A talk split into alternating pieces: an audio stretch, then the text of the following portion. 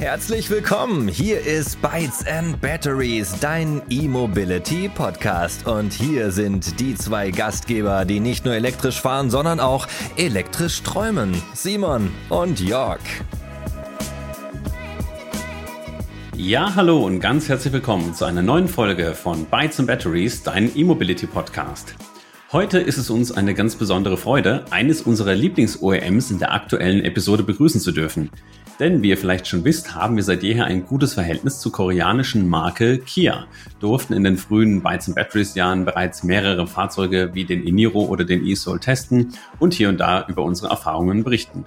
Die Koreaner sind ja nicht nur besonders offen und unbürokratisch in der Kommunikation mit Content Creatern und Influencern, was man ja leider nicht von allen deutschen Automobilherstellern behaupten kann, das sei auch mal an dieser Stelle gesagt, sondern gehören außerdem zu den Pionieren der Elektromobilität. Unseren heutigen Gast, Christoph Schloss, haben wir erst kürzlich bei einem E-Mobility-Event am Hockenheimring kennengelernt, ihn in unseren Podcast eingeladen und hier ist er auch schon. Hallo Christoph, schön, dass wir heute die Gelegenheit haben, mit dir zu sprechen und dass das so schnell geklappt hat.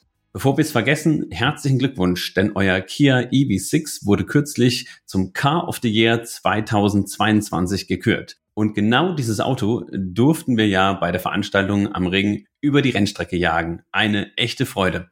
Aber mal zurück auf Anfang. Wer bist du? Wie kamst du zu Kia Deutschland? Und was ist dort deine Aufgabe? Der Bytes and Batteries Podcast wird präsentiert von imherzengrün.de. Jetzt kannst du Elektromobilität nach außen tragen. Nachhaltige Kleidung in coolen Designs rund um das Thema Elektromobilität und viele weitere schöne Motive gibt es jetzt auf imherzengrün.de. Ja, hi, grüß euch. Also nochmal vielen Dank für die Einladung, ihr zwei. Es hat mich wirklich sehr gefreut, dass ihr uns hier die Chance gebt, bisschen über Kia zu sprechen und so weiter. Mein Name ist Christoph. Ich bin 33 Jahre alt und ich komme, wie auch der Simon, aus der schönsten Gegend der Welt, aus der Pfalz. Zur E-Mobilität bin ich ehrlich gesagt über Umwege gekommen. Also ich habe ganz klassisch in der Automobilbranche angefangen, äh, klassisches BWL-Studium, Betriebswirtschaft, internationales Management. Und wie es bei so vielen Jungs oder Männern ist, die interessieren sich für Autos und so, so ist, hat's auch bei mir angefangen. Ich habe dann diverse Praktika gemacht. Also ich war bei Audi, habe dann während dem Studium nebenbei bei einem Turboladerhersteller gearbeitet. Also da hat noch nichts wirklich auf die E-Mobilität hingedeutet und habe dann den Berufseinstieg 2017 bei einem italienischen Automobilhersteller gewagt, war dort im Produktmanagement tätig. Ja, und da bin ich eigentlich auch erst so richtig auf Kia aufmerksam geworden. Also vor, vorher hatte ich Kia ehrlich gesagt auch gar nicht so auf dem Schirm.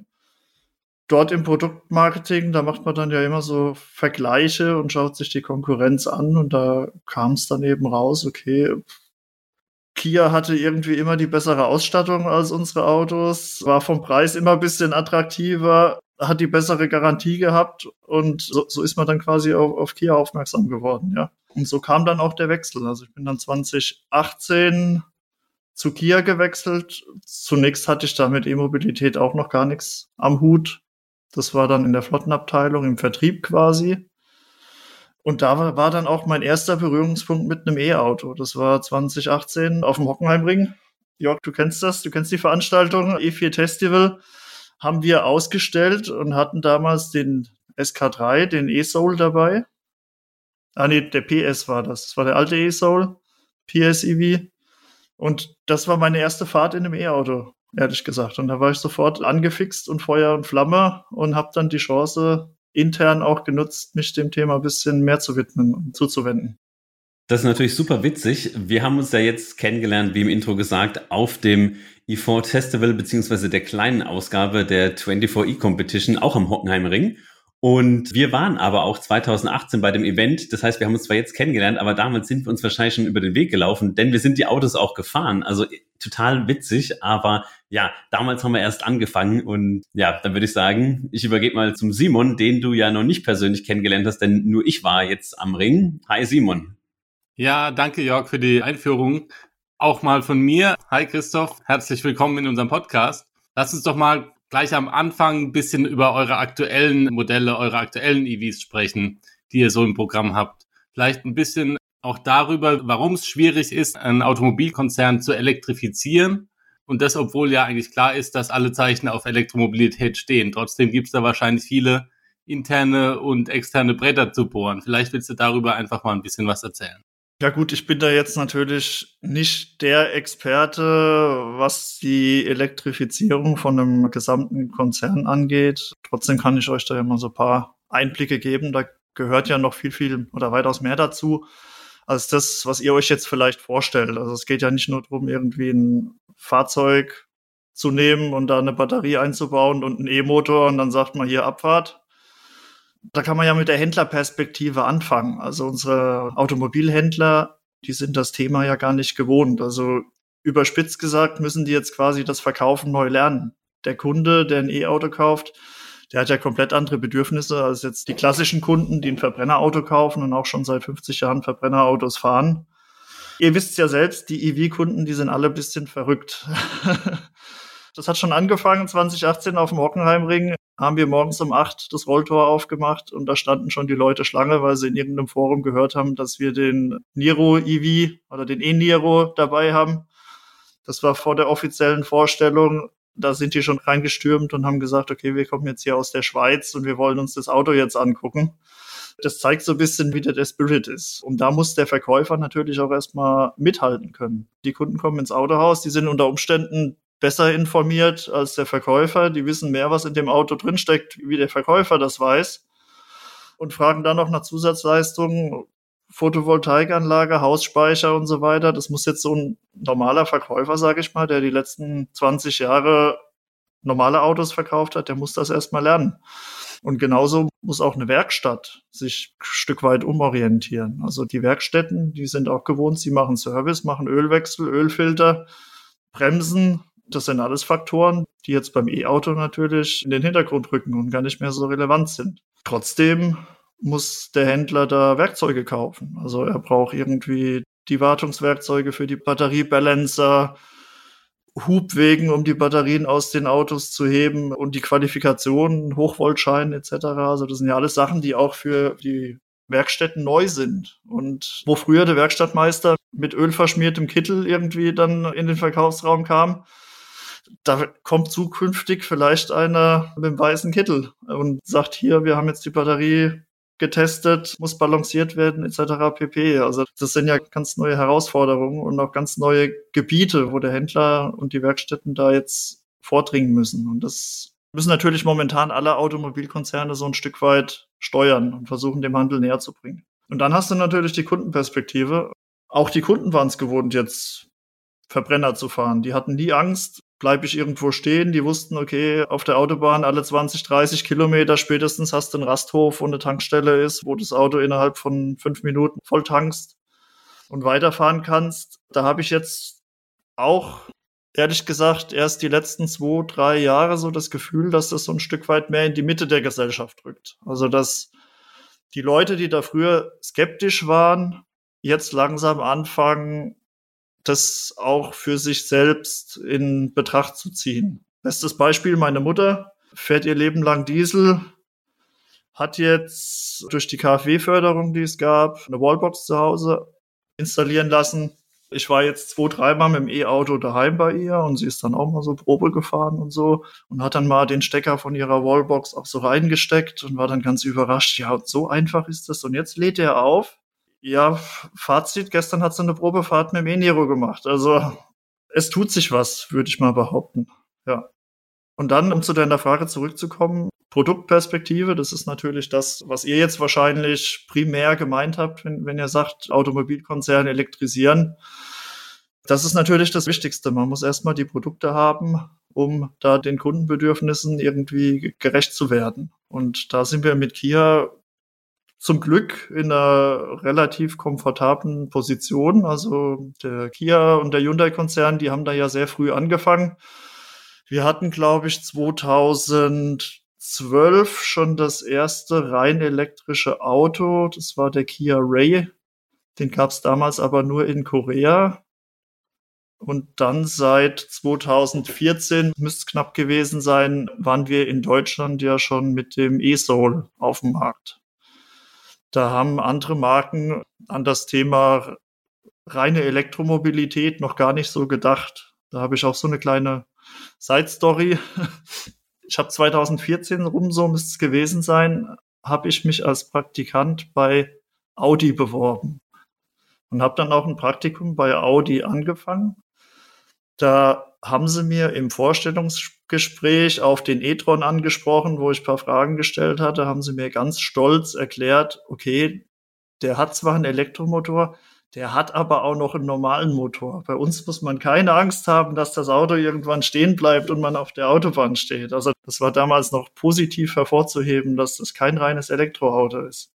Ja, da waren wir schon mit dem Soul auf dem Markt. Ja, und dann ging es 2019 dann ja schon, oder 2018 haben wir den ja schon auf dem Hockenheimring gezeigt, ging es dann ja mit dem E-Niro weiter. Und das war meiner Meinung nach eines der ersten so wirklich massentauglichen günstigen Mittelklasse rein elektrischen Fahrzeugen. Ja, also Jörg, du weißt vielleicht genauer. Ich glaube, es war 2018, als wir mit dem Eniro gefahren sind und ich habe damals schon gesagt, wow, was für ein ausgewogenes und alltagstaugliches Auto das eigentlich ist. Und das Ganze noch zu einem echt akzeptablen Preis zu der Zeit.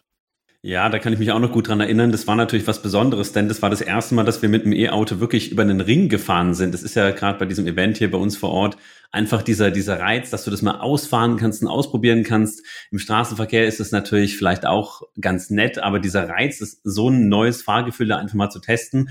Und klar, wir haben jetzt 2022, wenn ihr die Folge mal später anhört, aber damals 2018, du hast ja gesagt, Christoph, da bist du das erste Mal mit einem E-Auto gefahren und bei uns war es auch noch nicht so lange her, vielleicht ein Jahr vorher oder so. Also war nicht, dass wir jetzt irgendwie 2014 schon mit einem E-Soul rumgefahren werden oder mit einem i3. Und lustig, dass du das ansprichst, dieses Thema Range Extender. Wir haben ja einen i3 und der wurde ja auch mal weiter weiterentwickelt und die gibt's ja jetzt nicht mehr mit diesem Range Extender, aber vorher gab's den ja auch, also auch mit einem kleinen Verbrennungsmotor, der quasi betankt wird. Ähm, mit Benzin und dann eben die Batterie auch lädt. Dieses Thema, boah, ohne dieses Ding kann ich nicht weit kommen, da bleibe ich wahrscheinlich liegen. Und genau das war dieses Verkaufsargument. Und so ändern sich diese, diese Zeiten und das dauert halt einfach ein bisschen. Das braucht aus Kundenperspektive immer ein bisschen Zeit. Und auch wir erleben das genauso wie von dir beschrieben, dass die Leute jetzt einfach da immer mehr testen. Und man sieht überall E-Autos überall fahren, Kias rum, Teslas, whatever, von anderen Marken natürlich auch. Und du siehst, hey, andere machen das, dann kann das ja gar nicht so schwer sein, dann lade ich mal, jetzt in deinem Fall, du hast es mit deiner Mom beschrieben, die jetzt einfach mal gesagt hat, wow, und das war's schon, was muss ich jetzt noch machen? Klar, zu Hause ist es natürlich ein bisschen einfacher als das, jetzt das öffentliche Laden, aber es geht und es ist einfach nur eine Umgewöhnung, aber trotzdem ist es natürlich ein riesiger ich will nicht sagen Technologiebruch, aber schon für die meisten riesiges elektrisches Auto zu fahren und auch nicht mehr zur Tankstelle zu müssen und das vielleicht sogar selbst zu Hause zu laden.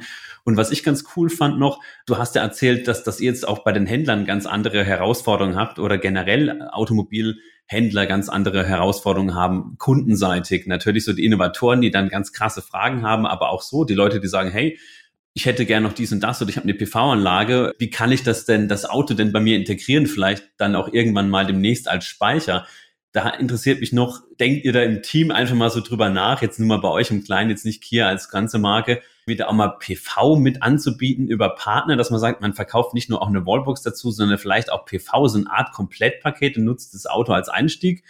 Und auch Thema Batterierecycling, weiß ich nicht, ob du das mitkriegst, wird auch da dann gefragt, in welche Richtung das geht und ob Kia da was macht. Wie ist es denn in diesen Bereichen? Das ist definitiv angedacht und geplant. Also, dass wir in diese Richtung eben eine vollumfängliche Lösung anbieten können dem Kunden. Das ist ja auch eine Sache, die auch in unserem eigenen Interesse ist. Also wir wollen ja auch als Kia dem Kunden wirklich das Rundumpaket möglich machen. Und der Kunde, der soll nicht, momentan ist das ja ganz schwierig, da hat man einen Hersteller, der baut die PV-Anlage und du hast einen, einen anderen Anbieter, der baut den Zwischenspeicher und dann musst du noch mit deinem Stromanbieter schauen, dass du dann passenden Zähler kriegst, dass du theoretisch dann auch irgendwann mal rückwärts zählen kannst. Du brauchst ein Auto, was bidirektional laden kann. Das ist momentan ja noch recht kompliziert und recht komplex für den Kunden und deshalb, wie ihr sagt, da gibt es so ein paar Speerspitzen an Kunden, die das heute schon wollen, die das heute schon machen und die das auf eigene Kappe organisieren. Mittelfristig und langfristig wird es da aber definitiv Möglichkeiten geben, dass wir das alles aus einer Hand anbieten können. Ja, cool. Vielen Dank für die Erläuterung. Es ist natürlich auch schön, sowohl für den Kunden als auch für den Automobilhersteller wahrscheinlich, wenn es ein Ökosystem gibt, in dem man sich bewegen kann. Der Kunde, ich stelle es mir jetzt mal so vor, also Thema Convenience, Bequemlichkeit. Ich bin bei Händler, er sagt, hey, willst du noch PV dazu haben, egal ob das Kia macht oder über einen Partner zum Beispiel, ja, PV ankreuzen, Wallbox. Willst du dein Auto als Speicher nutzen, dann würde ich halt eher einen größeren Akku empfehlen, theoretisch all sowas. Und dann hast du einfach auch so ein bisschen das Thema Home Energy Management und Mobilität vielleicht gelöst löst, denkst vielleicht sogar über PV nach mit dem Autokauf. Also das ist ja irgendwie auch nicht mehr alles so isoliert zu betrachten. Und das ist ja, ist ja auch schön, weil, glaube ich, ja alle Touchpoints, die ich jetzt angesprochen habe, so zur Energiewende ja auch beitragen und für ein besseres Klima. Wir sind uns alle einig, das sagen wir ja auch immer wieder, dass E-Mobilität mit Sicherheit jetzt nicht das Klima rettet, aber es ist, denke ich, einer der wichtigen Bausteine. Und klar, wenn das irgendwie für viele ist es ja so wirklich dann der, der Opener ist zu einer neuen Welt, Simon, du wirst es bestätigen können, wir kennen super viele, die sagen, hey, ich kaufe mir jetzt mal ein E-Auto, ja. Und dann kommt das Interesse für ganz andere Themen in Richtung Klimawandel oder klimafreundliche Mobilität und Energie. Ja, das ist ja oft so, oder Simon? Also ich kann mir das total gut vorstellen, dass das Auto der erste Schritt für viele ist, aber ich kann mir genauso gut auch Kunden vorstellen, für die das Ganze ein Thema ist, für die das Ganze, jetzt stelle ich mich komplett um, jetzt habe ich so viel Nachrichten, so viel Klimawandel, Horrorstories und sonst was gehört, jetzt will ich auf einen Schlag da die Lösung für mein Dach, mein Keller und mein Auto haben. Und das ist ja auch dann aus einer ökonomischen Perspektive, es gibt ja nichts, was sinnvoller ist, als das E-Auto mit dem eigenen Überschussstrom zu laden. Also definitiv, ja. Das passt schon zusammen. Gut, um dann weiterzumachen, wo wir aufgehört hatten. Ihr hattet ja noch unser Line-up angesprochen. Da sind wir momentan relativ breit aufgestellt, würde ich behaupten. Also wir haben wirklich alle Schritte der Elektrifizierung, die man sich momentan so vorstellen kann, vom 48 Volt Mild Hybrid, der bei uns durch die durchs komplette Produktline abgeht. Wir haben zwei normale Hybride im Line-up. Das ist der Niro und der Sorento. Fünf Plug-in-Hybride haben wir mit der Seed-Familie. Sorento, Sportage und eben unsere drei rein elektrischen Fahrzeuge, die ihr ja kennt und Jörg, die du ja auch am Hockenheimring schon testen durftest. Ja, und da wird in Zukunft natürlich noch mehr kommen, was euch jetzt wahrscheinlich am allermeisten interessiert, was da geplant ist. Im Detail kann ich euch das natürlich auch noch nicht erzählen. Wir haben bis 2030 14 neue Modelle geplant elektrisch. Das ist der Plan unseres Headquarters, wobei dann natürlich nicht alle nach Deutschland kommen werden oder nach Europa. Da sind noch ein paar Modelle dabei, die dann exklusiv auf dem asiatischen Markt vertrieben werden oder auf dem amerikanischen. Das wissen wir selbst noch nicht genau. Ja, wird alles dann darin münden, dass wir zwar ab 2035 dann ja überhaupt keine Verbrenner mehr verkaufen werden in Deutschland. Und jetzt gehört ihr ja seit 98 zur Hyundai Group und habt euch ja neben dem Ionic 5 auch mit dem EV6 schon einen Namen gemacht. Dadurch vor allen Dingen, dass ihr eben auch auf die 800 Volt Technologie gegangen seid. Und das ist ja eine Technologie, die man sonst eigentlich eher beim Taycan oder beim e-tron GT vorfindet. Deswegen jetzt meine Frage, ist dann für die nächsten Modelle auch schon 800 Volt geplant? Ist das irgendwie gesetzt oder gibt es da verschiedene Technologien, die parallel verfolgt werden? Gibt es verschiedene Technologien. Da muss man natürlich auch betrachten, die 800 Volt Technik, die hat riesengroße Vorteile. Die ist allerdings gar nicht für jeden Nutzer irgendwie die Go-To-Lösung. Also 800 Volt Technik geht natürlich immer mit einem höheren Preis einher. Das können auch wir nicht verhindern auf unserer Plattform und macht den großen Sinn natürlich, wenn man innerhalb von kurzer Zeit schnell laden muss oder regelmäßig laden muss, weil man auf der Autobahn fährt, weil man große Strecken fährt. Der Alltagsnutzer, der lange Standzeiten hat, der mit seinem Auto irgendwie zur Arbeit pendelt, dort einen festen Parkplatz hat, dann nach Hause pendelt, dort einen Stellplatz hat mit einer Wallbox, für den macht das unter Umständen gar keinen großen Sinn. Also der ist mit der 400 Volt Technik, mit dem vermeintlich langsameren Laden sehr gut aufgehoben. Das ist ja auch, ja, korrigiere mich, aber das ist ja auch eine Erfahrung, die wir auch immer wieder machen. Das Thema Schnellladen und alles, was mich schneller laden lässt, in der Wahrnehmung der noch Verbrennerfahrer oder in der Wahrnehmung der größten Teil der Bevölkerung völlig überrepräsentiert ist. Also im Grunde ist ja das beste Szenario ist ja, ich kann beim Arbeitgeber oder zu Hause in der Einfahrt laden, möglichst langsam, vielleicht über Nacht und dieses Schnellladen ist ja, wenn überhaupt, dann nur, wenn ich in Urlaub fahre, Thema oder an einer Handvoll Tagen im Jahr. Aber trotzdem ist es für viele, glaube ich, noch so ein Entscheidungskriterium. Ja. ja, ich kann es nur bestätigen. Genau, also das ist ganz, ganz oft Thema, wenn wir mit Leuten außerhalb dieser E-Mobility-Szene sprechen oder beziehungsweise mit E-Autofahrern und E-Autofahrern, die jetzt ja gerade erst anfangen, dass da oft noch eine Reichweitenangst da ist. Wie, wie erlebst du das denn, Christoph? Die Angst ist definitiv da. In der Praxis würde ich behaupten, ist sie in den allermeisten Fällen allerdings unbegründet. Also wenn ich mir anschaue, was der durchschnittliche Pendler jeden Tag zur Arbeit pendelt und an wie vielen Tagen er wirklich mal mehr als 350, 400 Kilometer überhaupt an einem Tag fährt. Also die Tage lassen sich bei den allermeisten Leuten an einer Hand abzählen. Klar gibt's die Aber Ausnahmen, diese Leute, aber Christoph, genau diese Leute sind dann auf Facebook in den Kommentarspalten unterwegs und die ziehen natürlich jeden Tag einen Pferdehänger nonstop von Deutschland nach Kroatien und zurück. Ganz ja, wichtig. Ja, genau. genau. Ja, es gibt auch viele Leute, die das wahrscheinlich tatsächlich machen. Also, aber für die ist dann halt die 800 Volt Technik geeignet. Also, wenn du jeden Tag große Strecken fährst, dann ist das eine geile Sache. Ich habe gerade selbst den EV6. Wir waren am Wochenende in Köln, sind hier quasi mit leerer Batterie losgefahren, haben dann einen kurzen Zwischenstopp hier auf der Autobahn gemacht, haben auf 80 Prozent geladen sind nach Köln gefahren, auf dem Rückweg irgendwie noch mal kurz einen Kaffee getrunken und einmal ums Eck gegangen und waren wieder vollgeladen. Also ist absolut praxistauglich in meiner Meinung. Ich denke auch das Thema Plug and Charge, das wird halt einfach spannend, wenn du irgendwo hinfährst und du steckst es ein wie so ein Tankrüssel eben beim Verbrenner, dann wissen die Leute, hey, diese Angst, klappt das jetzt? Wie bezahle ich, wie authentifiziere ich mich? Und ich habe, muss ich auch ehrlich gesagt sagen, habe ich glaube ich im letzten Podcast auch schon erzählt mit den Electrified Women, dass ich neulich an einem riesen ENBW Ladepark stand und da war einfach einer mit einem Peugeot, glaube ich, 208, der E208 oder wie heißt das, ich weiß nicht, ihr wisst, wie ich nicht meine, ich habe es ja, ja. auf der Pfanne und da ging einfach nichts. Ich habe meine Ladekarte versucht, seine, da ging nichts. Es lag einfach da am Fahrzeug, war kein ja. Kia.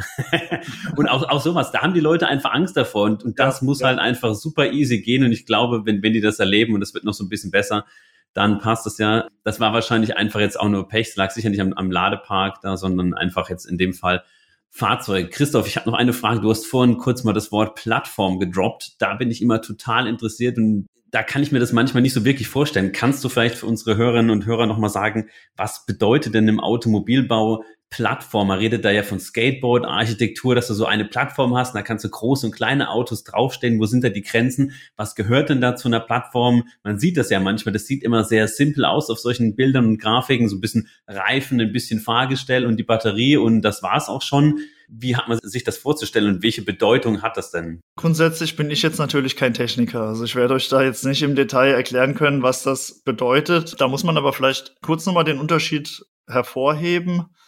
Bei ganz vielen Herstellern, auch bei Kia, war es in der Vergangenheit so, dass man, wenn man ein E-Auto entwickelt hat, einfach ein Fahrzeug genommen hat, was es so schon als Verbrenner gibt.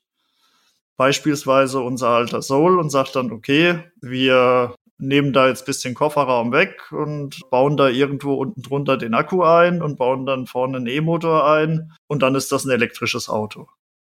Jetzt ist die ganze Karosserie, der ganze Aufbau ist natürlich darauf optimiert, dass das ein Verbrenner ist, dass der vorne einen schweren Verbrennungsmotor drin hat und ist nicht darauf ausgelegt, dass der irgendwo noch einen, einen schweren Akku drin hat. Und bei unserer eGMP-Plattform ist es jetzt einfach so, dass es eine modulare Plattform, die du dann für verschiedenste Fahrzeugtypen eben entsprechend anpassen kannst, die aber von der Entwicklung an auf Elektromobilität ausgelegt ist. Also das ist ein Fahrzeug, was wirklich als Elektroauto entwickelt wurde.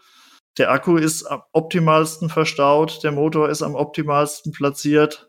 Und so kannst du da eben das effizienteste und praktischste Auto draus entwickeln, was im Innenraum super viel Platz hat, dadurch, dass der Akku eben von Anfang an optimal verstaut ist und was auch von der Performance dann eben soweit optimiert ist.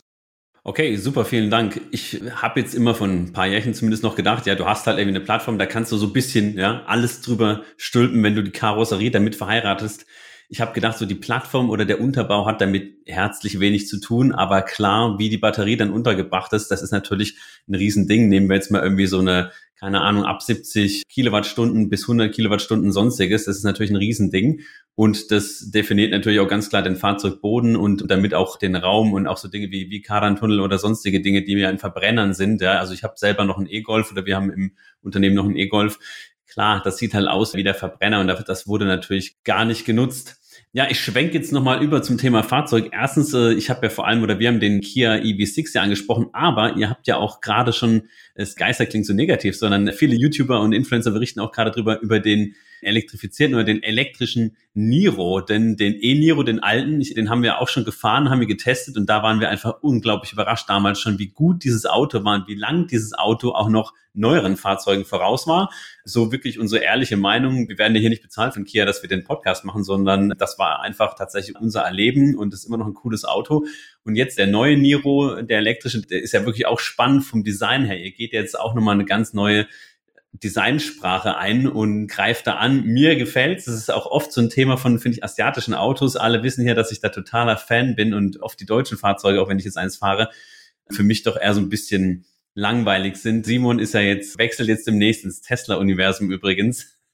Ah. da müssen wir da auch nochmal eine eigene Folge machen. Der war ja bisher immer als Carsharer hier verschrien und jetzt gibt's einen Tesla. Und ganz spannend. Ja, worauf ich auf jeden Fall hinaus wollte, neben dem zweiten Fahrzeug, das ihr jetzt ja gerade wieder neu rausbringt, den Niro, vor allem jetzt zum Thema EV6, Stichwort Coldgate. Wie einfach oder schwierig ist es denn eigentlich so trotz der großen Entwicklungsfortschritte der letzten Jahre für E-Auto-Akkus mit so Temperaturunterschieden umzugehen, also quasi Winter, Sommer und vor allem auch im Winter. Die wirken sich ja bekanntlich so ziemlich stark auf die Reichweite aus, leider immer noch. Und gerade in unseren Breitengraden herrschen halt oft mehrere Monate im Jahr Temperaturen von unter 10 Grad Celsius, ja manchmal wirklich so um den Gefrierpunkt zwischen, keine Ahnung, minus 5 Grad und plus 5 Grad. Und eine Fahrzeugbatterie fühlt sich ja am wohlsten bei um die 20 Grad. Ich glaube, 23 Grad ist so das Optimale. Wie geht ihr denn mit sowas um bei Kia? Oder wie, wie geht man denn als Automobilhersteller mit diesen Herausforderungen um? Kann das sein? Ich weiß, du bist kein Techniker, aber trotzdem ein bisschen Glaskugel und Blick in die Zukunft. Kann das sein, dass es sich in den nächsten zwei, drei Jahren vielleicht schon erledigt hat und das Thema Temperaturunterschied dann bei der Akkutechnologie auch in den Griff bekommen wird? Also wie das bei der Akkutechnologie im Detail aussehen wird, das kann ich dir ehrlich gesagt jetzt aus meiner Perspektive nicht sagen. Die Probleme gibt es, die sind einfach physikalischer Natur. Daran können wir jetzt als Kia leider auch nichts ändern mit den aktuellen Batterien. Wir gehen da allerdings den gleichen Weg, den auch andere Hersteller gehen und wir versuchen, unsere Batterien entsprechend auf den Ladevorgang vorzubereiten. Also der neue Niro, den ihr gerade angesprochen habt, der wird zum Beispiel vom Start weg eine Batteriekonditionierung haben, dass das Auto, wenn man im Navi eine Ladestation auswählt, automatisch 20 Minuten vorher, jetzt mal als Beispiel gesagt, anfängt die Batterie vorzuheizen, dass die Batterie dann entsprechend schon auf Temperatur ist, wenn man den Stecker reinsteckt und sofort schnell laden kann. Ich habe das in der Praxis aber ehrlich gesagt auch noch gar nicht so extrem wahrgenommen. Also ich fahre jetzt momentan EV6, wie gesagt, am Wochenende bei 4 Grad Außentemperatur habe ich auch mit 200 kW geladen. Also das mag in Fällen zutreffen, wo das wirklich einen größeren negativen Einfluss hat, aber genauso gut habe ich jetzt die Erfahrung gesammelt, dass das gar nicht immer der Fall ist. Okay, vielen Dank. Vor allen Dingen eben auch, ja, Simon. Sorry, Jörg, wenn man bedenkt, dass gerade das, was die Reichweite erfordert, die Urlaubsfahrt ja dann doch, wenn man nicht gerade ein Skiurlauber ist, eher in den Sommermonaten stattfindet. Ja, stimmt. Da hat man das Problem dann sowieso eher begrenzt wenn man jetzt nicht nach Norwegen in, in Urlaub fährt. Und ich denke ja auch, dass gerade Norwegen ja ganz interessant ist. Es gibt ja viele Influencer, die jetzt, jetzt Björn Nieland oder so, der ja auch schon bei uns mal zu Gast war, der ja die Autos dort rauf und runter testet, auch jetzt natürlich den Kia EV6 und sicher auch dann den Niro, wo ich es einfach echt krass finde. Das sind harte Temperaturen, das ist Eis und Schnee, irgendwie Nordcup Challenges und die Autos machen das einfach alles mit. Du hast ja auch gesagt, jetzt bei uns sind aktuell noch frühlingshaften Temperaturen, eher noch winterlichen Temperaturen. 200 kW Ladeleistung, das kann man, glaube ich, noch verkraften. Wir kriegen ja einen ID5, der ist so auf 130 beschränkt. Also da hätte ich, würde ich mich sehr freuen, wenn ich auch nur 150 oder 180 hätte. Da würdest du dich Aber, über die 200 freuen, ja. Das stimmt, aber schnelles, wir hatten es ja schon drüber, schnelles Laden ist ja nicht alles. Wo wir es gerade vom Thema Reichweite und Laden haben, in deiner Rolle bist du auch für den Ausbau des eigenen Charging Services bei Kia verantwortlich. Weiß nicht, ob das jetzt alle wissen, denn ihr habt ja da einen und zwar ist es Kia Charge.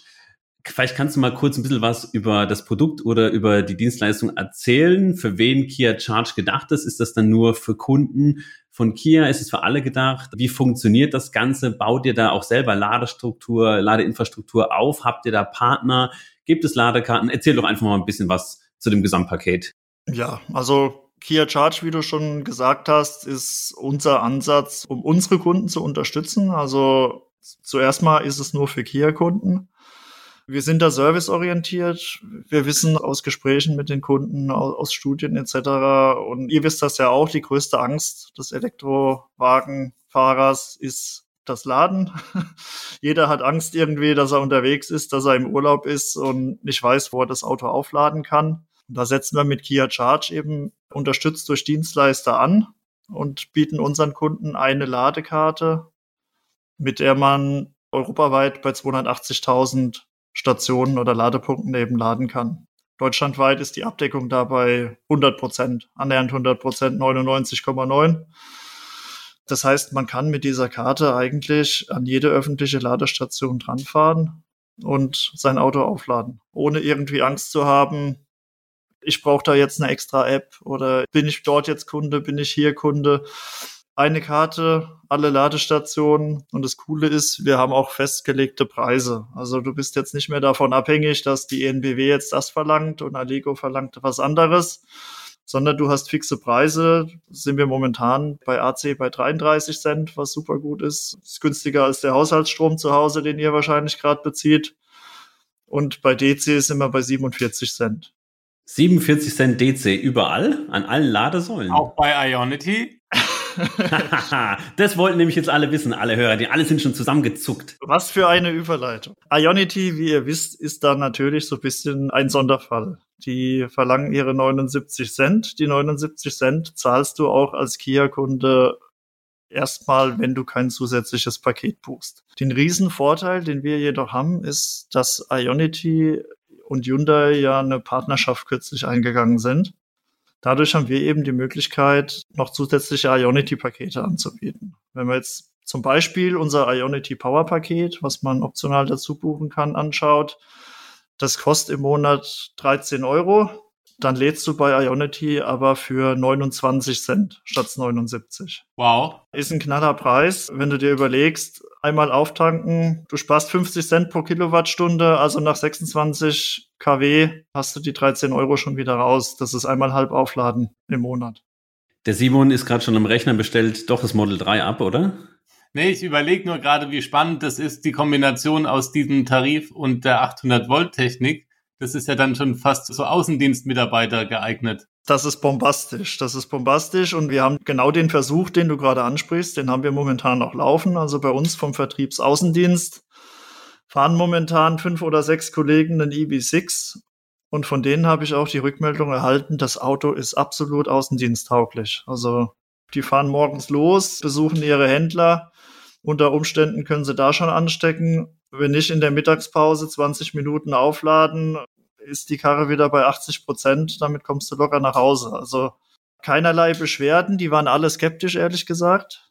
Jetzt sind alle überzeugt. Also die wollen das Auto alle weiterhin fahren und behalten. Sehr, sehr cool. Vielen Dank, Christoph. Das heißt, damit löst ihr so auch diese typischen Klischees auf und diese Problemchen. Oh, man braucht ja da mindestens 40 Ladekarten und so weiter. Du hast ja gesagt, über 99 Prozent Abdeckung ist möglich im Ladernetz. Du kannst quasi überladen. Man hat äh, Preisvorteile. Also, ihr Lieben, ihr hört, man braucht nicht 50 Ladekarten und 20 Apps. Kann man natürlich nutzen. Auch da gibt's ganz, ganz tolle Anbieter. Aber letztendlich muss ja der Umstieg irgendwie gelingen und es muss bequem sein. Und es ist ja auch klar, dass OEMs und Automobilhersteller einfach hier so ein Gesamtpaket, wir haben vorhin hier von Ökosystem gesprochen, anbieten, dass dieser Umstieg so leicht wie möglich und so bequem wie, wie möglich wird. Denn nicht jeder ist da so interessiert. Viel ist es einfach nur ein notwendiger Umstieg und die sind da aber nicht so nerdmäßig unterwegs wie wir, die jetzt vielleicht schon seit ein paar Jahren da was machen. Und wir unterstützen unsere Kunden da auch wirklich aktiv. Also jeder Kia-Kunde, der ein EV oder ein PHEV kauft, bekommt dort sogar ein Jahr die Grundgebühr geschenkt im Advanced-Tarif. Also der kann sich die Karte quasi als Backup ins Auto legen, hat immer die Sicherheit, wenn er unterwegs ist und mal irgendwie laden wollen oder laden müssen sollte, kann er immer auf die Karte zurückgreifen, zahlt dafür nichts. Und unser Flagship, unsere EV6-Kunden, die bekommen sogar den Ionity-Tarif ein Jahr geschenkt. Das heißt, als EV6-Kunde lädst du im ersten Jahr für 29 Cent bei Ionity, wenn du dich bei Kia Charge anmeldest. Und das ist, ich würde behaupten, unschlagbar momentan. Definitiv. Also vielen Dank nochmal hier für den Tipp. Das war natürlich jetzt super interessant für viele, die überlegen, was kaufe ich mir für ein Auto. Wie gesagt, da wollen wir keine Werbung machen. Andere haben auch sowas, aber das ist ein absoluter Knallerpreis. Wir wussten das jetzt vor uns im Podcast auch nicht und es ist natürlich wirklich schön, dass man das hier nutzen kann. Wir sprechen ja immer wieder drüber. Im Urlaub und so weiter ist man natürlich auf der Autobahn unterwegs. Klar, Vertriebler, aber ansonsten die meisten Leute, du hast schon gesagt, Christoph, sind doch wirklich vor allem Pendler oder fahren in einem lokalen, regionalen Bereich herum, da brauchst du gar nicht immer zum Schnelllader oder wie öffentlich laden. Anders ist es natürlich in der Stadt. Also wenn ihr uns zuhört und kocht und schäumt hier schon vor Wut, klar, in der Stadt ist es nicht, nicht ganz so einfach, aber auch da sind natürlich spannende AC-Tarife interessant. Kannst du vielleicht nochmal was erzählen, wie man denn so ein Charging Service aufbaut? Also von der, from scratch irgendwie von der Idee und auch, ihr wart ja da jetzt relativ schnell auch schon am Start. Läuft das irgendwie dann über ein paar Jahre oder stampft man sowas, in Anführungsstrichen, stampft man sowas in einem halben Jahr oder Jahr aus dem Boden? Wie schwierig oder einfach ist es dann auch mit den ja, ChargePoint Operatoren zu sprechen oder mit den Herstellern? Das stelle ich mir noch relativ schwierig vor als kleines Unternehmen. Als Kia hat man da vielleicht auch eine andere Marktmacht, oder? Wir haben da natürlich einen starken Partner an unserer Seite. Das ist DCS, Digital Charging Solutions. Die sind aus BMW hervorgegangen und die übernehmen die Services mit den CPOs, mit den ChargePoint Operators und so weiter und bündeln das für uns. Also wir sind da jetzt nicht im Detail mit jedem einzelnen CPO, das in Deutschland weit irgendwie über 300, 350 oder sowas. Das kann man als Automobilhersteller in den allerwenigsten Fällen abbilden, dass man da wirklich mit jedem CPO im Gespräch ist und Preise verhandelt etc. Deshalb haben wir dann einen starken Partner an unserer Seite, mit dem wir auch sehr zufrieden sind und mit dem wir unseren Kunden wirklich super Tarife ermöglichen können. Christoph, ich denke bei Kia und bei Hyundai eigentlich immer an diese Garantien, die man da immer hatte auf Verschleiß und sowas, immer ein paar Jahre, wo man immer dachte, wow, das, also es ging vor allen Dingen, glaube ich, darum, dass man, als der Vorbehalt noch gegenüber koreanischen Autos war, dass die Qualität nicht passt, wurde das eingeführt und jetzt mich interessiert mich die Frage, gibt es das immer noch in der Form? Und wenn ja, gilt das auch für den Akku? Gibt es da Werte, ab wo der Akku dann quasi als defekt gilt oder als nicht mehr leistungsfähig, dass der ausgetauscht wird? Vielleicht kannst du dazu was sagen. Die sieben Jahre Garantie haben wir immer noch. Also wie du gesagt hast, das war am Anfang ein Stück weit so eine Maßnahme, um die Vorbehalte gegenüber, gegenüber der koreanischen Marke Kia, die damals ja noch gar nicht so groß im Markt war, so zu beseitigen. Ist aktuell aber immer noch in place. Also die sieben Jahre Garantie hat jeder Kia, der in Deutschland verkauft wird. Und das gilt auch auf Elektroautos. Also das gilt auch auf Motoren und Akkus. Es ist ja auch das Kia, das wir jetzt heute hier haben, das ist auch mit dem Kia, was da vielleicht vor zehn Jahren oder vor 15 Jahren im Markt war, meiner Meinung nach nicht mehr ganz zu vergleichen. Also allein schon den Wandel, den wir jetzt letztes Jahr hatten. Wir haben letztes Jahr unser Logo geändert. Wir haben die komplette Marke neu ausgerichtet. Wir sind weg vom Markennamen oder vom Firmennamen Kia Motors. Früher war es die Kia Motors Corporation, es war Kia Motors Deutschland. Das Motors wurde ganz bewusst rausgestrichen, weil es jetzt eben nicht mehr nur um Motoren geht, wie das vielleicht früher mal war. Es wird ein viel ganzheitlicher Ansatz. Und ja, der EV6, der spricht ja, denke ich, für sich. Also der EV6 ist ein absolutes Leuchtturm unserer Marke, den wir da momentan am Markt haben. Vom Design, von der Technik, der hat den Red Dot Best of the Best Award gewonnen. European Car of the Year, was noch nie ein koreanisches Fahrzeug geschafft hat. Und allein die Reaktionen, die ich mit dem Auto sammle, wenn ich draußen rumfahre, das ist der absolute Wahnsinn und das ist mir noch nie mit einem anderen Auto so passiert. Also ich habe den am ersten Tag, als ich den übernommen hatte, habe ich hier geparkt und da ist schon jemand Fremdes mit dem Handy ums Auto rumgelaufen, noch bevor ich eingeparkt hatte und hat Fotos und Videos gemacht. Also es ist wirklich der Wahnsinn. Du wirst hier auf der Straße fotografiert Letztens bin ich morgens ins Auto eingestiegen, wollte auf die Arbeit fahren, klopft so ein älterer Herr an mein Fenster ganz aufgeregt, fragt mich, ja, auf Englisch dann, war glaube ich ein Niederländer. Ja, sind Sie mit dem Auto zufrieden? Ich habe jetzt auch einen bestellt.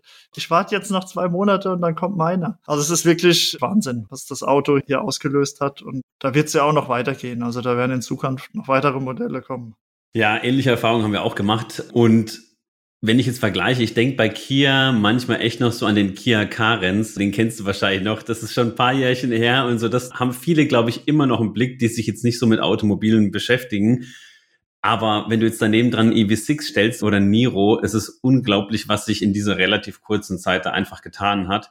Insofern, ja, macht ihr da einen richtig, einen richtig guten Job und ihr, wir wollen vielleicht auch noch ein bisschen was zum Abschluss über euch erfahren. Vielleicht kannst du mal ein bisschen was sagen. Wie ist denn so bei euch die Unternehmenskultur? Denn gerade im koreanischen Bereich, da sind, da gibt's ja einige auch Reifenhersteller und sonstige, da heißt es ja immer, da ist es eine recht dynamische Struktur, da passiert viel und so weiter. Das ist nicht so steif, sage ich mal, wie in deutschen OEMs. Vielleicht kannst du mal ein bisschen erzählen, wie so ein typischer Tag oder eine typische Woche bei dir aussieht. Nimm es doch mal mit, unsere Zuhörerinnen und Zuhörer und ja, dann vielleicht mal so eine kleine Audiotour hier ein Tag bei Kia Deutschland oder vielleicht sogar auch bei Kia Charge. Einfach mal so ein Blick hinter die Kulissen, denn das wollen wir natürlich alles hören. Die ganzen Stories, die sonst noch niemand gehört hat. Da werdet ihr enttäuscht sein. ich glaube, der typische Tag bei Kia unterscheidet sich gar nicht so groß wie der typische Tag in einem anderen Unternehmen oder in einem deutschen Unternehmen. Wir gehen auch morgens ins Büro, machen Mittagspause und gehen abends wieder heim.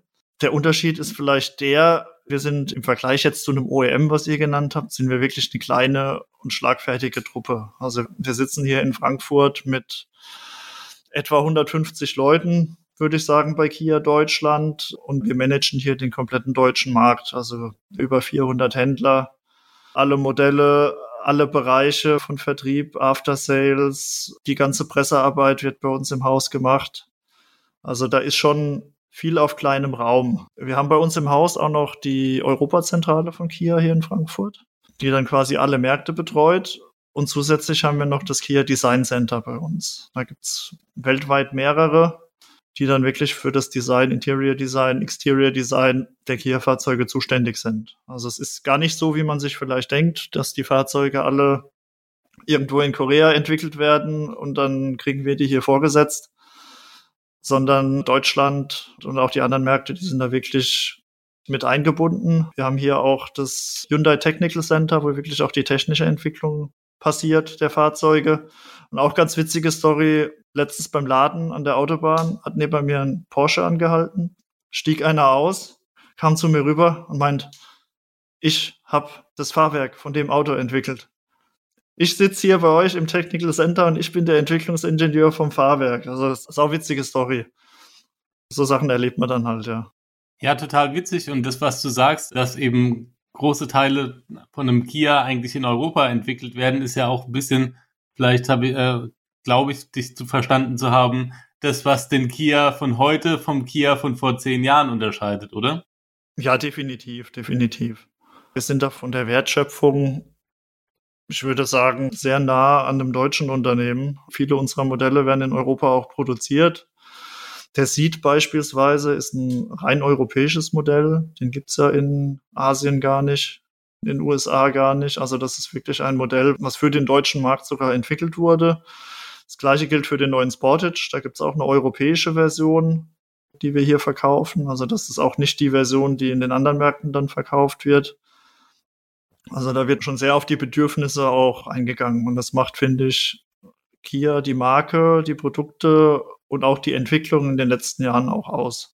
Seid ihr dann mit dem Team manchmal auch drüben in Asien und äh, saugt da so ein bisschen die Kultur auf und vielleicht auch den technischen Fortschritt? Oder spielt sich das in eurem Team oder beziehungsweise auch bei Kia Deutschland wirklich hier alles im deutschen, europäischen Raum ab? Also wie stark ist da der Einfluss oder auch die Zusammenarbeit mit den koreanischen Kolleginnen und Kollegen?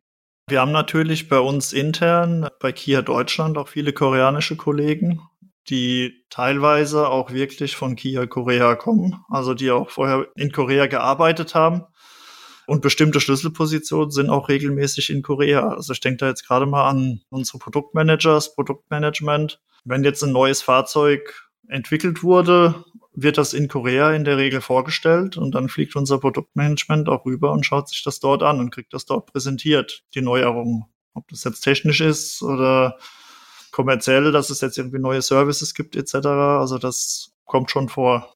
Okay, ja, vielen Dank für die Einblicke. Dann ein paar Insights konnten wir dir jetzt doch entlocken. Wie ist denn, vielleicht noch zu guter Letzt, Christoph, wie ist denn so die Stimmung bei euch im Team? Ist das alles relativ steif, wie man sich in so einem OEM vorstellt? Oder ist das alles ganz entspannt? Ich finde, Kia wirkt immer, wenn wir da mit Mitarbeitern zu tun haben, Mitarbeiterinnen, wirkt alles immer wirklich sehr locker, sehr natürlich und sehr offen. Da, ich habe ja schon am Anfang in meinem Intro so ein bisschen eine Spitze gebracht gegen die deutschen Hersteller.